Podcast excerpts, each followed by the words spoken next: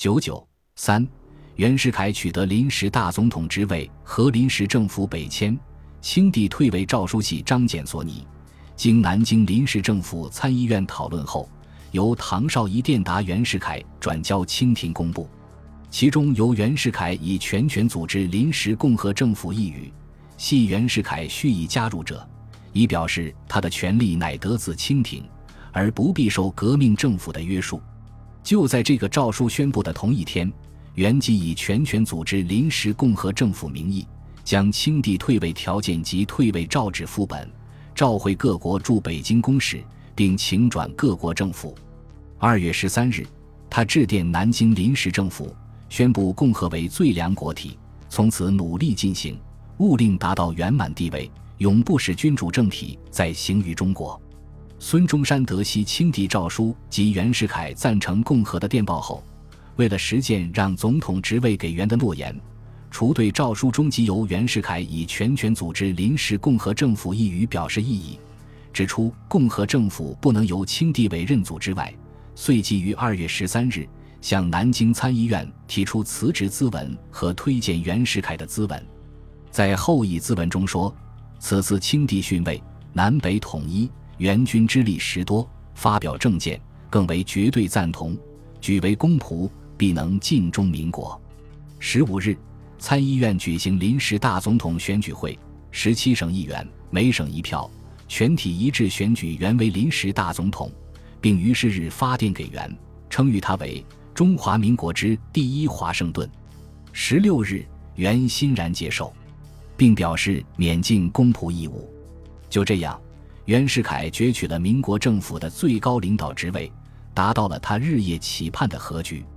孙中山虽然让位给袁世凯，但对他并非没有保持戒心。在向临时参议院提出辞职咨文时，孙中山附有三个条件：一、临时政府地点设于南京。为各省代表所议定，不能更改。二、辞职后，四参议院举定新总统亲到南京受任之时，大总统及国务各员乃行辞职。三、临时政府约法为参议院所制定，新总统必须遵守颁布之一切法制章程。孙中山想以这三个条件达到两重目的：第一，建都南京，把袁世凯调离帝国主义和封建主义统治的老巢。以削弱其势力。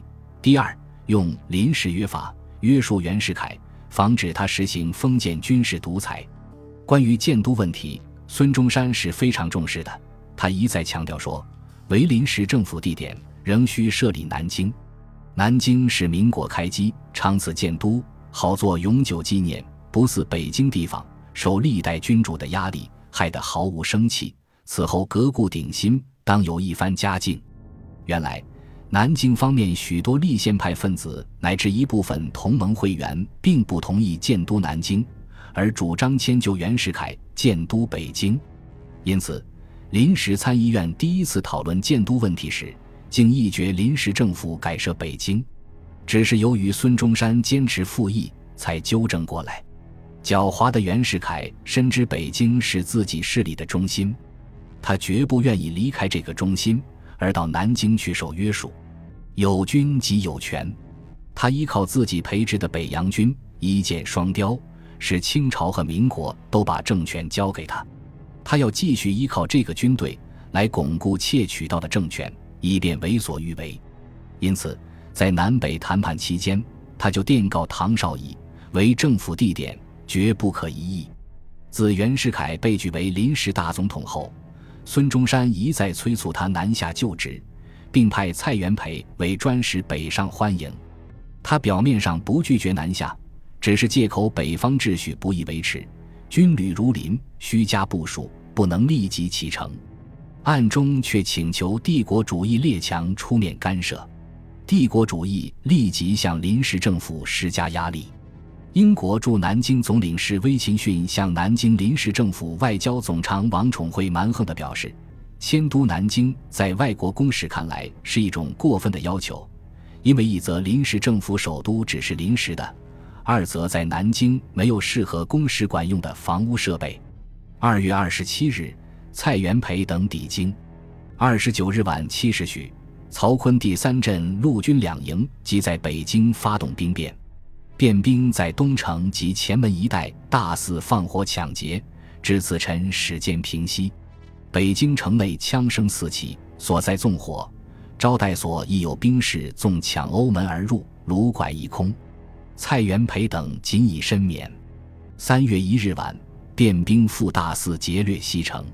同日晚，保定受北京影响，已发生兵变，乱世延续两昼夜。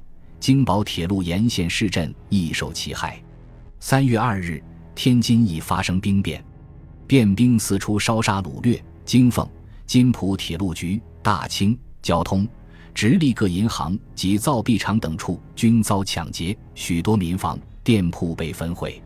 袁世凯一方面制造兵变，一方面放出空气，说袁总统尚未离京，已经闹到这个样子，若真离去，恐酿大变。兵变后，北京外交团立即采取措施，当日下午召集会议，决定以强有力的外国部队每天在通衢大道担任巡逻。次日，各国军队七百余名在市区列队示威。与此同时，日、英、美。法、俄、德等国纷纷从旅顺、香港、哈尔滨、青岛等地调军队入京护卫，总数达三千多人。在上述情况下，蔡元培等不再坚持迎袁南下了。他立即致电南京临时政府，提议取消袁世凯南下之要求，准许其在北京宣誓就职，并说：“培等会议数次，全体一致。”为不能不牺牲我等此来之目的，以全垂危之大局。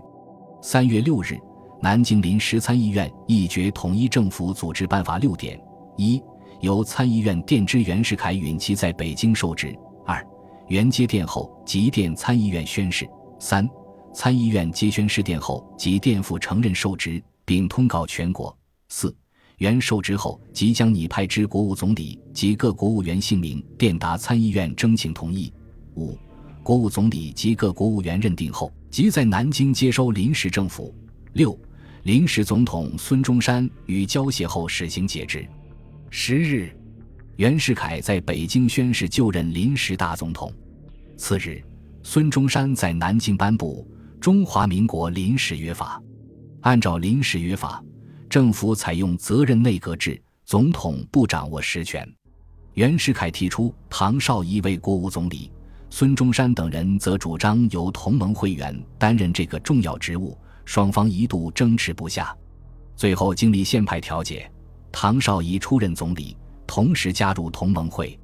二十五日，唐抵南京，组织新内阁，接收临时政府。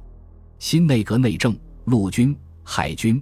外交四个重要的部都由袁世凯的爪牙掌握，财政部也在雍元的立宪派手中。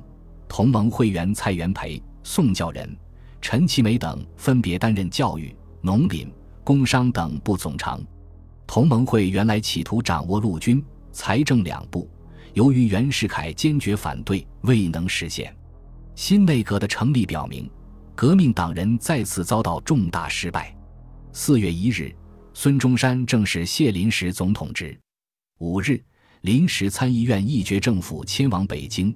新生的中华民国表面上完成了国家的统一，实际上政府大权转到了大地主、大买办阶级的代表袁世凯的手里。中华民国开始了北洋军阀政府统治的时代。本集播放完毕，感谢您的收听，喜欢请订阅加关注。主页有更多精彩内容。